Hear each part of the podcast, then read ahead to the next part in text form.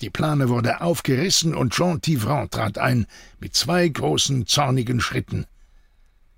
Du bist also noch da? fuhr er Benoit böse an. Warum hat er dich nicht mitgenommen? Hätte Benoit diesen Augenblick vorausgeahnt, wären seine Hände nun nicht gefesselt, sondern mit einer Pistole versehen. Dass dieser Mann direkt bei ihm hereinstürmen würde, hatte er leider nicht erwartet. Wo ist dein beschissener Arzt, hä? Wo steckt er? Benoit wich nicht von seiner Linie, beharrlich zu schweigen.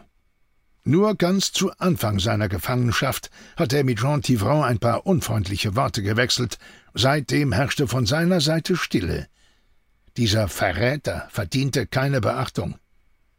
Jean trat ihm kräftig gegen das Bein, schaffte es aber nicht, ihm einen Laut zu entlocken. Dann kniete der Deserteur sich hin und überprüfte den Sitz der Fesseln. Er kann dich wohl nicht leiden, stellte er fest, und Benoit glaubte, Enttäuschung in seiner Stimme zu hören. Oder warum lässt er dich hier sitzen, hä? Am Zelteingang wurde es laut. Noch jemand stürzte herein, diesmal mit einem kräftigen Schubs von außen. Antoine schlug fast lang hin, fing sich im letzten Moment. Er wirkte verschlafen und perplex, schaute sich entsprechend verwirrt um. Da ist er! brüllte jemand von draußen. Wo habt ihr den her? fragte Jean Barsch, stand auf und drehte sich zu Antoine. Er ist hier rumgestolpert, schallte es zurück.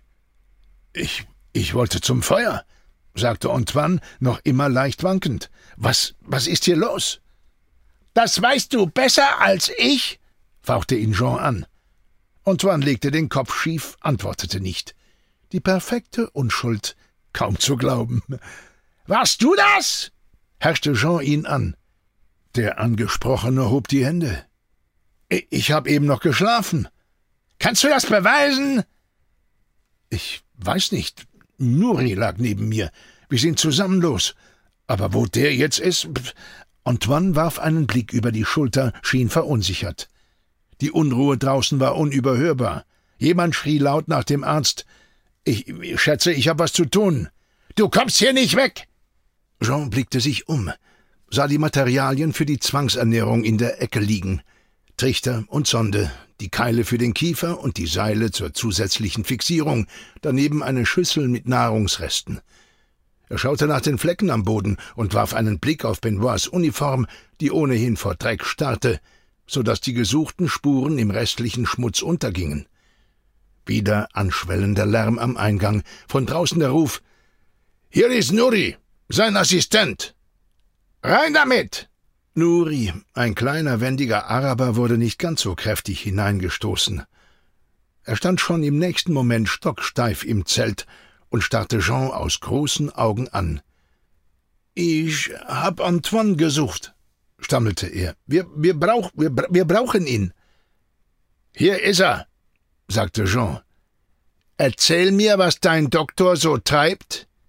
Er behauptet, er hat neben dir geschlafen. Nouri schaute zu Antoine und dann wieder zurück zu Jean. Der Arzt zuckte die Achseln und verzog kurz das Gesicht, als entschuldige er sich für die seltsame Frage. Jetzt stand alles auf der Kippe.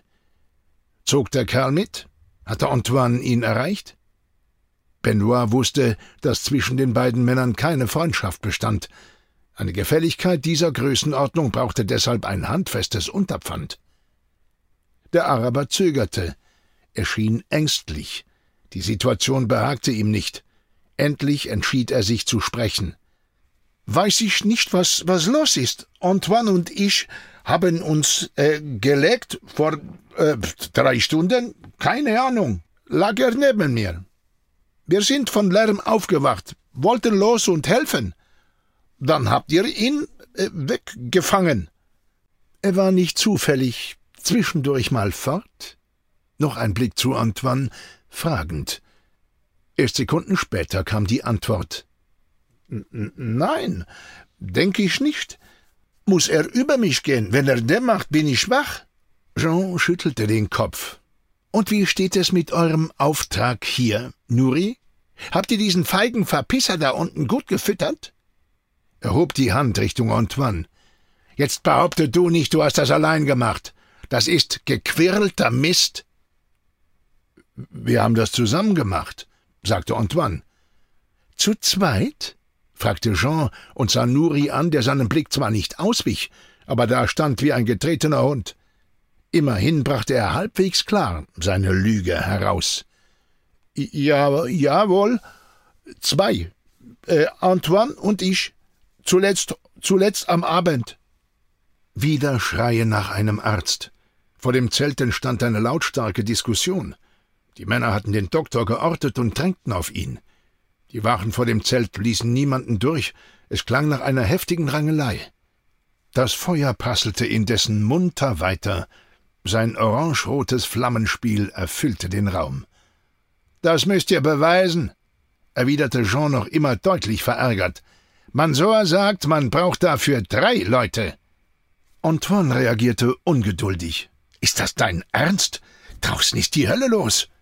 Jean war mit einem schnellen Schritt bei dem Arzt und griff ihn hart mit der rechten am Hals. Antoine blieb bewegungslos stehen, leistete keine Gegenwehr. In seiner Miene spiegelten sich weder Schrecken noch Angst. Er sah eher so aus wie jemand, der nicht fassen konnte, was gerade geschah. Was treibst du, Trickser? fuhr Jean ihn an und drückte zu. Antoine schnappte nach Luft. Seine Arme fuhren hoch, und er versuchte unkoordiniert, sich dem Griff zu entwinden, schaffte es aber nicht. Benoit überraschte dieses unbeherrscht brutale Vorgehen nicht, er kannte Tivron nicht anders. Der Kerl hatte schon immer jede Chance genutzt, seine Überlegenheit unter Beweis zu stellen. Gerade deshalb war er über den Rang eines Unteroffiziers nie hinausgekommen. Jetzt legte Jean auch die andere Hand an, aus einer hilflosen Wut, die ihm offen ins Gesicht geschrieben stand. Nichts wäre Benoit jetzt lieber, als diesen Überläufer zu packen und zu zerlegen. Im Affekt zog er an den Fesseln, doch das nützte nichts. Dazu erklang Nuris hilfloses Betteln. Wir brauchen den Doktor. Hat er nichts getan? War Antoine nicht manns genug, sich zu wehren? Wie ein Schwächling hing er förmlich an Jeans ausgestreckten Armen, zappelte und keuchte in diesem Würgegriff. Benoit wollte sich das nicht länger mit ansehen. Tivron, rief er, weißt du wieder nicht, wo es lang geht? Was hast du jetzt zu melden? knirschte der Angesprochene mit zusammengebissenen Zähnen, ließ ruckartig los und schlug seinem Opfer mit flacher Hand auf die Wange, dass es klatschte. Antoine wirkte wütend und beschämt.